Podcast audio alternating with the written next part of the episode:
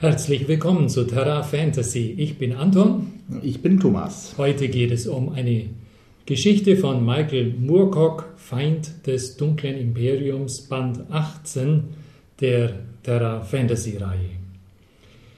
Die Geschichte erschien erstmalig 1968 und ist im Februar 1976 auf Deutsch erschienen.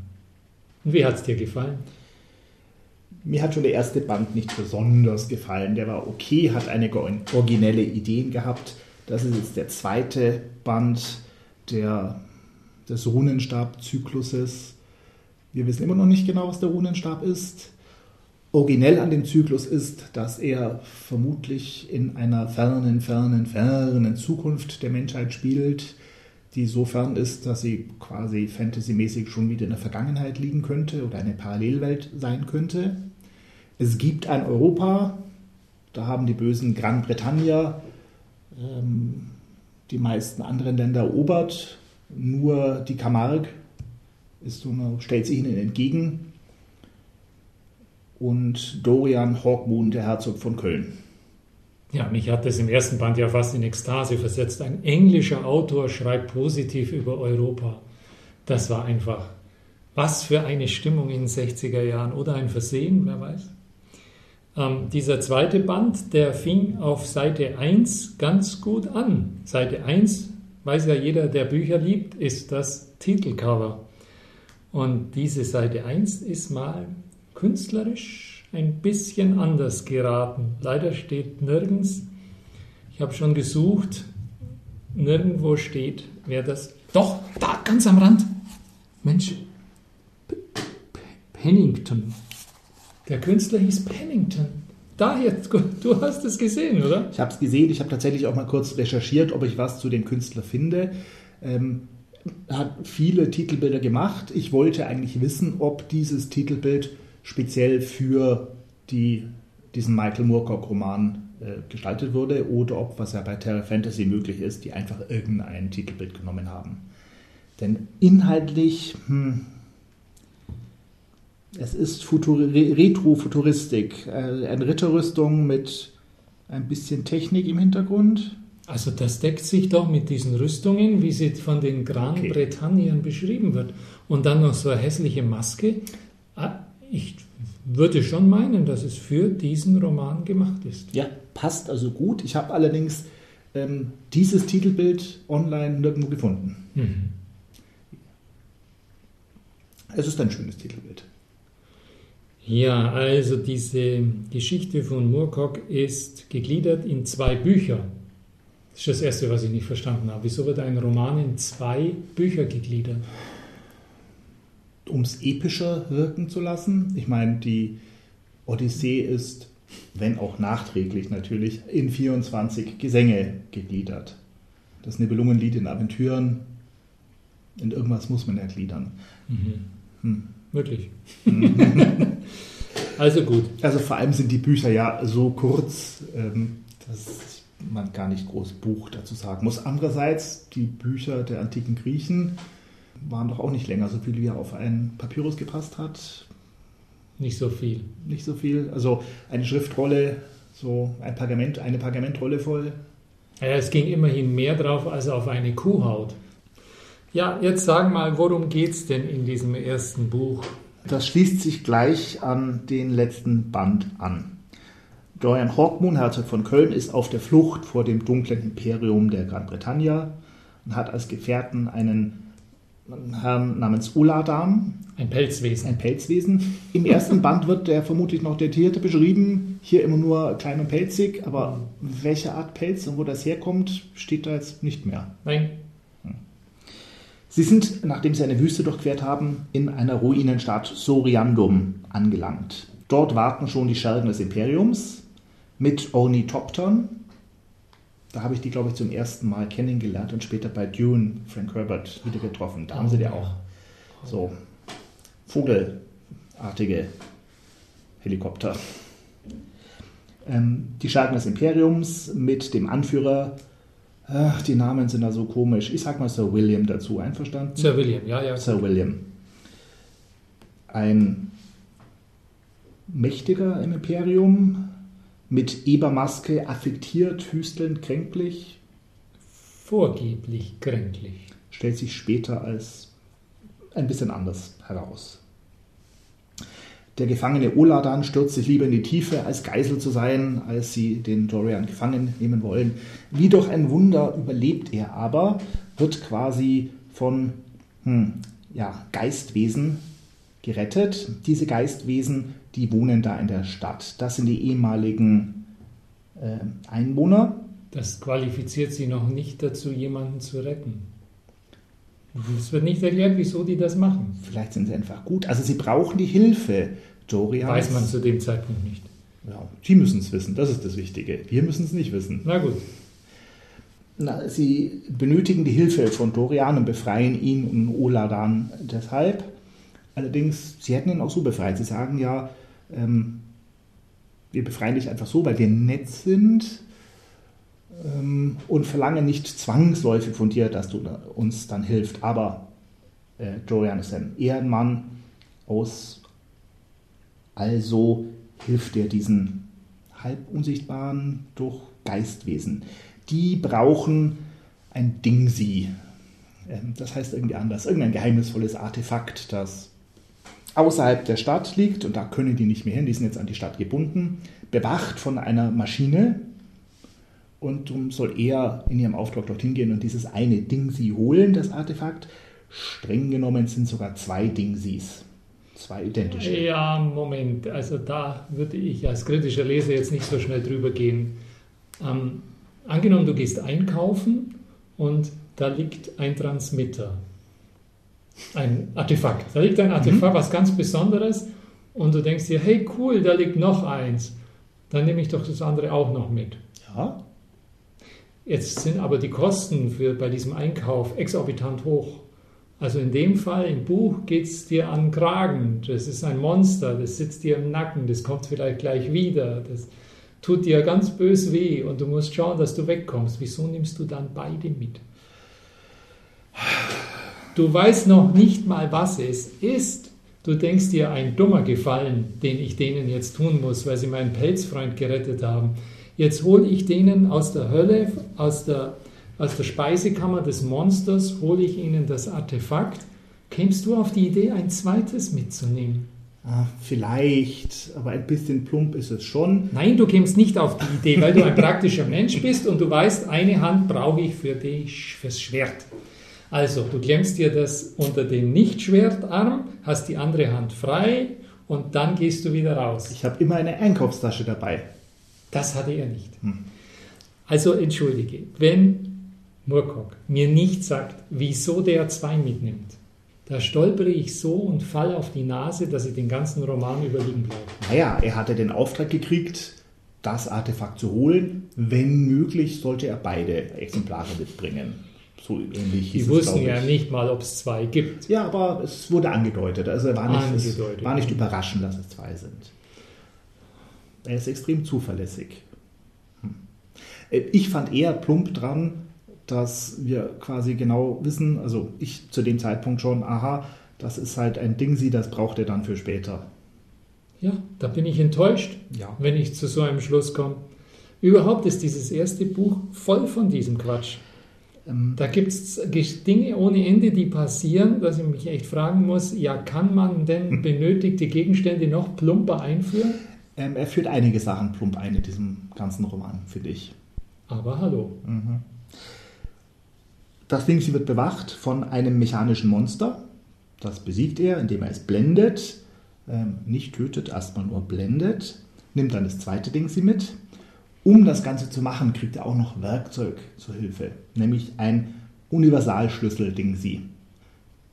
Das braucht er nur, um da in die Höhle des Monsters reinzukommen. Äh, danach bleibt es vergessen. Ja. Warum führt man das denn überhaupt ein? Ja. Er geht zurück in die Stadt. Mit diesem einen Artefakt versetzen die Geistwesen jetzt ihre Stadt in eine andere Dimension um sie so vor den Besatzungstruppen der, der Gran Bretagna zu retten. Und das andere Artefakt kriegt Dorian als Dank für den Fall, dass er es mal braucht. Er kriegt es nicht als Dank, weil das seine Handlung war ja bereits der Dank an die Tat, für die Tat dieser Geistwesen. Und die Frage steht immer noch da, warum bekommt er den Transmitter? Ja. Wieso bekommt er den? Weil er ihn später haben muss und sie hatten ihn halt übrig. Es ist Ja. nicht wirklich gut motiviert, ja. Hm. Die Maschinenbestie ist allerdings den beiden in die Stadt gefolgt und kämpft nun mit den Großbritannien, lenkt die ab. In dem Tumult können Dorian und Oladan entkommen. Jetzt wird es ein bisschen interessanter, aber ähnlich schräg. Sie setzen auf einem Schiff der fröhlichen Maid zur Halbinsel Krim über. Mart und Kapitän sind zu nichts zu gebrauchen, aber Dorian rettet ein Floß mit Schiffbrüchigen. Und zwar eben zufälligerweise, das ist schon ein arger Zufall, der Sir William mit zwei Dienern, der Sir William, der in der Ruinenstadt Soriandum die Truppen befehligt hat, dann aber in Ungnade gefallen ist und jetzt selbst auf der Flucht ist. Er behauptet, in Ungnade gefallen zu sein, Ja, es stellt sich dann aber auch als wahr heraus. was auch wieder nicht glaubhaft ist. Ja, also ich hätte es ja noch verstanden, dass das Ganze ein Plot gewesen wäre, Ja. um ihn dahin zu kriegen. Ja. Zufällig, scheinbar zufällig auf dem Floß. Aber nein, das war wirklich nur Zufall, dass sie sich getroffen haben. Eieiei. Dann tauchen dann noch Piraten auf. Ja, ein Schiff des Kults des wahnsinnigen Gottes aus Muskowia. Muskowia, Moskau. Ähm, schon seit einiger Zeit gibt es wohl diese Piraten auf dem Schwarzen Meer, die für einen wahnsinnigen Gott Schiffe überfallen, ausplündern und alle Leute an Bord der Schiffe töten und sie lachen dabei wahnsinnig.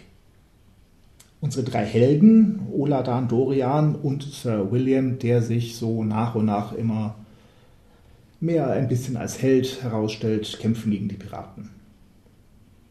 Werden aber zurückgedrängt, können allerdings das Schiff wechseln, sodass die Piraten alle auf dem Schiff auf der fröhlichen Maid sind und sie selbst auf dem Piratenschiff mit den ganzen Schätzen und fahren mit dem davon. So habe ich es in Erinnerung. Genau. Einer kann sich noch irgendwie schwimmend auf ihr Schiff retten, den nehmen sie dann mit, machen bei ihm eine Entziehungskur, damit sich die Drogen in seinem Hirn langsam abbauen und sie mit ihm reden können. Schon nach einem halben Tag ist er wieder ganz normal und gar kein lachender Wahnsinniger mehr und Mhm. kann sich an nichts mehr erinnern. Hm. Also dieser erste Teil von diesem Buch, der für sich ein erstes Buch sein will, eine Einheit, wie du sagst, da fragt man sich die ganze Zeit, wieso erzählt der das? Das ist so im Stil von, ich muss die Seiten füllen, ich erfinde irgendwas an den Haaren herbeigezogenes und schreibe das mal hin. Das motiviert natürlich nicht fürs zweite Buch, aber Hm. ich habe dem ganzen Sinn unterstellt und tapfer weitergelesen. Und im, im zweiten Buch wird ja dann auch ähm, einiges, einiges klar. Also, dass diese Geister da auftauchen, die den Pelzfreund gerettet haben, die, die wie heißt die, Rinals Maschine, der Transmitter heißt Rinals Maschine. Ähm, auf die Weise konnte man natürlich dieses Ding wunderbar in die Geschichte irgendwie etablieren. Und ich vermute, dass die in späteren Bänden noch eine Rolle spielen wird. Am Ende des ersten Buches haben sie noch rausgekriegt, dass dieser wahnsinnige Gott seine Schiffe übers Schwarze Meer hinausschickt und gefangene Frauen sammelt. Mhm. Unter anderem eben auch möglicherweise Iselda, die Verlobte von Dorian Hocken. Und deren Ring finden sie nämlich an Bord. Endlich wird der Mensch mal richtig motiviert. Eine glaubhafte Motivation, was zu machen. Endlich. Ja, und jetzt wird die nächste Figur, wieder etwas plump, finde ich, eingeführt. Der Ritter in Schwarz und Gold wartet auf Dorian. Das ist eine unheimliche Gestalt, vermutlich freundlich gesonnen, die wir schon aus dem ersten Band kennen. Ich glaube, der erste Band hieß sogar irgendwie Der Ritter des schwarzen Juwels. Wir wissen nichts hm. von ihm. Er ist in Schwarz und Gold gekleidet und eine mysteriöse Gestalt. Die bleibt er auch. Das ist gemein. Ich finde es ein bisschen billig und nicht gemein. Denn der muss nichts erklären, der sagt einfach aus seinem großen Wissen heraus, ja, diese Iselda, die ist bei dem wahnsinnigen Gott und der hat das rote Amulett auch, das eigentlich dem Dorian gehört. Wegen seiner Vorfahren? Weiß ich nicht. Jetzt haben wir das nächste Ding, sie eben das rote Amulett. Der schwarze Ritter hätte gerne, dass Dorian sich das rote Amulett vom wahnsinnigen Gott zurückholt. Der hat aber eher nur Interesse an Iselda. Und das Amulett ist es ja auch, das den Unrechten, den unrechtmäßigen Träger wahnsinnig macht. Dorian könne es schon tragen, ohne Bedenken zu haben, aber dieser wahnsinnige Gott ist eben deswegen wahnsinnig geworden. Mit dem Ritter zusammen reiten sie weiter über die pulsierende Brücke und da steht jetzt was. Ähm, die ist erbaut zwischen dem Fallen des Todesregens und dem Entstehen der Fürstentümer. Die Fürstentümer, das sind Großbritannien, die Camargue, die Reiche, die es hier gibt. Und zwischen dem Fallen des Todesregens, ein Buch Ende der 60er geschrieben, wenn es um Todesregen geht, denkt jeder hier atomare mhm. Apokalypse. Mhm. Mhm. Das eben lässt mich schließen, dass es das Buch in der fernen Zukunft spielt. Irgendwann gab es mal einen Todesregen, der die Welt so sehr geändert hat, dass das, was danach ah, übrig geblieben ist, schlau, ja, genau. nur noch sehr ein wenig an unsere Welt erinnert. Genau. Sie landen äh, in Sichtweite der Burg des wahnsinnigen Gottes. Da ist ein Dorf voller Leichen. Und bevor sie sich noch richtig umgesehen haben, werden sie angegriffen von einem Haufen wahnsinniger Frauen von überdurchschnittlicher Schönheit. Amazonen. Ja. Sie töten keine davon, weil Frauen tötet man doch nicht. Fangen sie stattdessen mit Netzen und werfen die Waffen der Frauen ins Meer. Das heißt, Amazonen ja, aber keine sehr effizienten. Nee, die sind nicht wehrfähig. Das sind zumindest teilweise die Frauen, die der wahnsinnige Gott entführt hat. Die lassen sie mal gefangen in Netzen liegen, gehen in die Burg, dort auch lauter Tote. Der wahnsinnige Gott bringt einfach seine eigenen Leute ständig um. Ich frage mich, der muss vermutlich in letzter Zeit besonders wahnsinnig geworden sein, weil wie hätte er so eine Organisation, die das ganze Schwarze Meer in Angst und Schrecken versetzen kann, aufbauen können, wenn er ständig seine Leute umbringt? Hm, das, welches Bild steckt da dahinter? Aber wir wollen jetzt nicht nach politischen Parallelen suchen, machen einfach weiter. Ja, der wahnsinnige Gott stellt sich als Stalnikow. Ein Russe. Eieieiei. Und ja, Iselda ist dort in einer Stachelrüstung, ist quasi wahnsinnig und greift Dorian an. Hm. Ihren Verlobten. Ihren Verlobten. Wohlgemerkt. Aber Dorian gelingt es, Steinikow zu töten ähm, und Iselda aufzuwecken. Hypnotisiert sei sie gewesen, sagt er. Da frage ich mich immer in so einem Fantasy-Roman, und das ist ja letztlich ein Fantasy-Roman, existiert da das Konzept der Hypnose? Darf man da sagen, wie hypnotisiert? Ui, ui, ui, Oder kennen die dieses Konzept nicht? Das ist ein wichtiger Punkt, den habe ich überlesen. Das müsste aber wohl erklärt werden, ob die das kennen. Ja, dann kennen die auch Psychotherapie und alles. Am Ende? Hm. Du hast die vorher gefragt, wie die die Burg finden. Jetzt ist mir wieder eingefallen. Es sind die Piraten, die ihnen den Weg zur mhm. Burg weisen. Mhm. Das ist mir besonders negativ in Erinnerung, weil das wieder der Fall ist. Wohl der einzige Grund, warum die, die dummen Kerle überhaupt auftauchen. Mhm. Die sind aufgetaucht, damit einer da ist, der wissen kann, wo dieser wahnsinnige Gott denn haust. Und die schicken ihn hin. Also das ist schon, schon sehr absichtsvoll. Und nicht nur sie kommen dorthin, sondern jetzt eben auch wieder die Gran Bretagna auf der Spur des verstoßenen Sir William und von Dorian. Da die ja offensichtlich die Piraten nicht getroffen haben, wäre doch jetzt interessant, eine Spannungsspur zu legen. Arbeiten die Gran Bretagner vielleicht mit dem Ritter in Schwarz und Gold zusammen? Kein Wort davon. Arbeiten sie mit den Amazonen zusammen? Kein Wort davon. Gibt es da ein hinterhältiges, gemeines Ränkespiel gemeinsam mit diesem geheimnisvollen, wahnsinnigen Gott? Nichts, kein Wort davon. Also, die tauchen einfach auf und dann sind die auch noch da. Super, oder? Er braucht das für das große Gemetzel. Jeder kämpft gegen jeden. Die wahnsinnigen Frauen tauchen auch wieder auf, haben sich befreit. Es passiert immer genau das, was man jetzt gerade braucht. Richtig. Du gehst durch die Wüste, du hast Hunger, du findest einen Dönerstand. Du gehst weiter, dir begegnen Banditen, du brauchst eine Waffe. Da ist eine Waffe. Du gehst weiter, du bist müde, wirst dich hinlegen, dir begegnet ein Motel. Sag mal. Sie fliehen wieder den Kampfplatz, wie vorhin schon mal.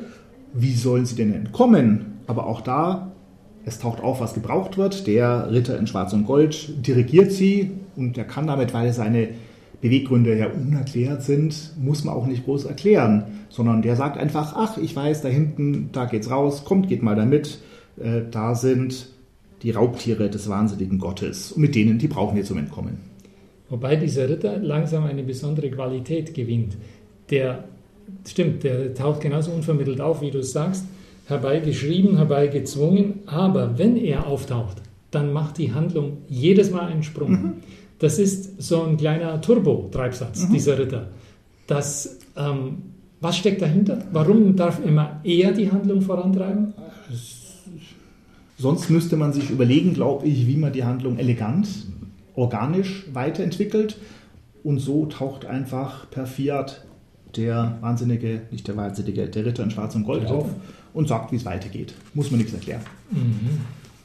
Diese Raubtiere des wahnsinnigen Gottes, die sind aber schon cool. Die sind viel zu schnell überschrieben. Das macht das so kurz. Das sind pferdegroße, stachelbewehrte, mutierte Kriegsjaguare aus Asia Communista.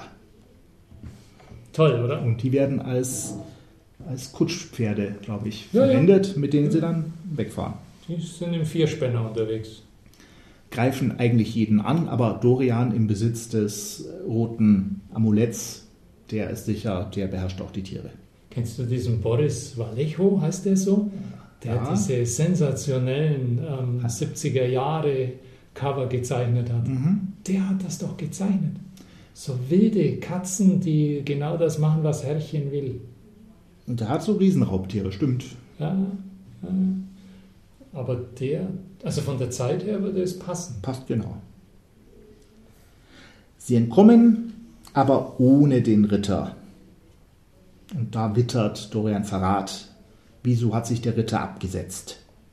Aber Iselda, Oladan, Sir William und äh, Dorian reisen also dann alleine weiter in die Richtung Camargue, trennen sich von den Tieren. Sir William kauft in der Stadt für alle ein. Sie verkleiden sich als Diener des Imperiums, als Gran Bretagna, weil sie in einer Wirtschaft, es tauchen immer wieder Wirtschaften auf, äh, sich mit sechs Ebersoldaten anlegen und deren Verkleidung an sich nehmen. Du hast gesagt vorher, dass er dem wahnsinnigen Gott das rote Amulett dann doch noch abgenommen hat. Glaub schon. Und wenn er das mitnimmt, dann stelle ich mir jetzt diesen armen Hawkmoon, so heißt er doch, den stelle ich mir jetzt mal vor, diesen armen Mensch, der ist ja völlig mit, mit äh, bunten Klunkern behangen. Oder? Also entschuldige, der hat einen schwarzen Edelstein auf der Stirn, mhm. ein rot leuchtendes Amulett um den Hals. Wie kommt denn der daher? In, in der nächsten Geschichte hat er dann noch was auf beiden Schultern, oder? Und dann, dann funkelt es aus seinen Ohren raus, oder? Was er aber nicht mehr hat, ist das Ding Sie vom Anfang. Dein Transmitter, sagtest du, glaube ich. Der Transmitter. Das hat der Ritter an sich genommen. Der Ritter bringt es gerade bei Parirodan irgendwo in Safe, oder? Ja. Das wird uns nicht verraten, was der macht. Das ist gemein. Um es kurz zu machen, glaube ich, Sie müssen doch ein Lager des Imperiums werden dort gefangen, weil, so scheint es, Sir William sie an Baron Meliadus verraten hat. Das ist der totgeglaubte Schurke vom ersten Teil, hm. wo wir schon damals, ich habe nachgeguckt, wussten, der bleibt nicht tot. Hm. So. Hm. Der lässt den Ketten schmieden und reist mit ihnen weiter in Richtung Camargue, wo Iseldas Vater immer noch Widerstand leistet gegen das Imperium, aber so knapp am Verlieren ist. Also die machen es nicht mehr lang. Genau, er ist ja auch in Schockstarre. Also der Mann ist ja wirklich am Ende. Stellt sich aber raus, du wirst lachen, das war doch ein Trick. Der Sir William ist gar kein Verräter. Der hat nur so getan, als würde er sie verraten, Ach, um sie alle sicher Richtung Camargue zu bringen. ei, ei, ei, ei, was für ein Umweg. Hm. Äh, Die Wachen werden mit Schlafmittel betäubt. Sie flüchten alle in die belagerte Camargue. Werden dort erkannt und nicht niedergemacht. Und der katatonische, dahinsiechende Lord Brass, Iseldas Vater und Herrscher der Camargue, wird wieder munter, als er Iselda und den Schwiegersohn Dorian sieht. Ja, vor allem den Schwiegersohn, der denkt sich, hurra, der tapfere Recke ist wieder da, jetzt geht's aufwärts. Das ist ja wohl ein übliches Topos, der alte König, der schwach wird Mhm. oder der schwach geworden ist, auch aufgrund von Verrat und dann wieder Energie findet. Da gab es doch beim Herrn der Ringe den, nicht Theoderich, Theoden? Oder nicht. Ich vermisse nur noch die Schale, die hereingetragen wird von jungen Frauen in leuchtend weißen Gewändern. Und dann darf sich der alte König daran laben und er steht wieder auf. Das ist fantastisch. Trotzdem, es hilft nichts, die Camargue hat keine Chance. Sie wird in den nächsten 24 Stunden vermutlich überrannt werden. Und damit ist ganz Europa unter der Knute des dunklen Imperiums der Gran Bretagna. Da taucht wieder unser liebstes ähm, Plot-Beförderungselement auf. Der Ritter in Schwarz und Gold bringt da den Transmitter, das Transmitter-Ding sie mit. Meint ja, er wollte es nur sicher aufbewahren, weil er wusste ja, dass die gefangen genommen werden würden und dann hätten wir es ihnen am Ende noch abgenommen. Deswegen hat er das mitgebracht. Nee, das ist ganz anders. Der schwarze Ritter ist in Wirklichkeit Mario Draghi und der hat Angst, dass sich das britische Pfund über den ganzen Kontinent verbreitet. Entschuldigung, mach weiter. Ebenfalls mit der Magie dieses Artefakts wird, so ähnlich wie die Geisterstadt ganz am Anfang des Romans, jetzt die Hauptstadt der Camargue mit den Türmen, den Helden, den kleinen Leuten drin, in eine andere Dimension versetzt und verschwindet in diese alternative Welt. Und da wäre es endlich interessant geworden. Dann hört der auf. Das wäre interessant gewesen. Jetzt ist endlich eine Entwicklung da. Jetzt im Grunde hätte ein Satz genügt, um von der ersten Geschichte in die dritte zu kommen. Und der schiebt uns hier diese Handlung vor, die man sich genauso gut hätte sparen können. Ja. Keiner der Helden hat sich entwickelt. Nichts ist passiert. Du kannst diese ganze, diesen ganzen Band kannst du auskoppeln und man versteht alles. Glaub mir, das, ist, das bleibt nichts, was irgendwie wichtig wäre, oder? Bleibt was? Die Kriegsjaguare. Die Jaguare sind wichtig. Nein, ich, äh, du hast recht. Tatsächlich hätte man das weglassen können, zumal es ja keine Entwicklung gibt. Es passiert, ähm, der, der Ritter in Schwarz und Gold wird nicht verständlicher. Dorian und äh, Iselda bleiben so, wie sie sind. Ihr Verhältnis ändert sich nicht. Sir William macht eine minimale Änderung durch, aber die macht er eigentlich gleich im ersten Kapitel durch. So, zuerst ist er der Schurke, danach ist er nicht mehr der Schurke, sondern ein eleganter Gauner. Und das war's für den Rest des Buchs über. Hast du ein Sterbenswörtchen über den Runenstab gelernt? Nein? Entschuldige, das ist Thema. Darum geht's. Ja, das ist Das ist die Geschichte. Spannungsaufbau. Was ist der Runenstab? Spannungsaufbau durch Nichterwähnung. Das ist mal was Neues. Alle Achtung, ja, das stimmt. Und ich sag's dir, dieser Hawkmoon, der hat in der nächsten Geschichte, hat der noch einen wundertätigen Fingerring und Ohrclips, die irgendwas können. Garantiert. Ja, aber nachdem, was du jetzt gesagt hast, muss ja das nächste Buch dann extrem spannend anfangen, weil du sagst, jetzt geht's voran. Ich kling mich aus. Ich kling mich aus. Mach du fertig, ich gehe. Ich war Anton. Tschüss. Tschüss.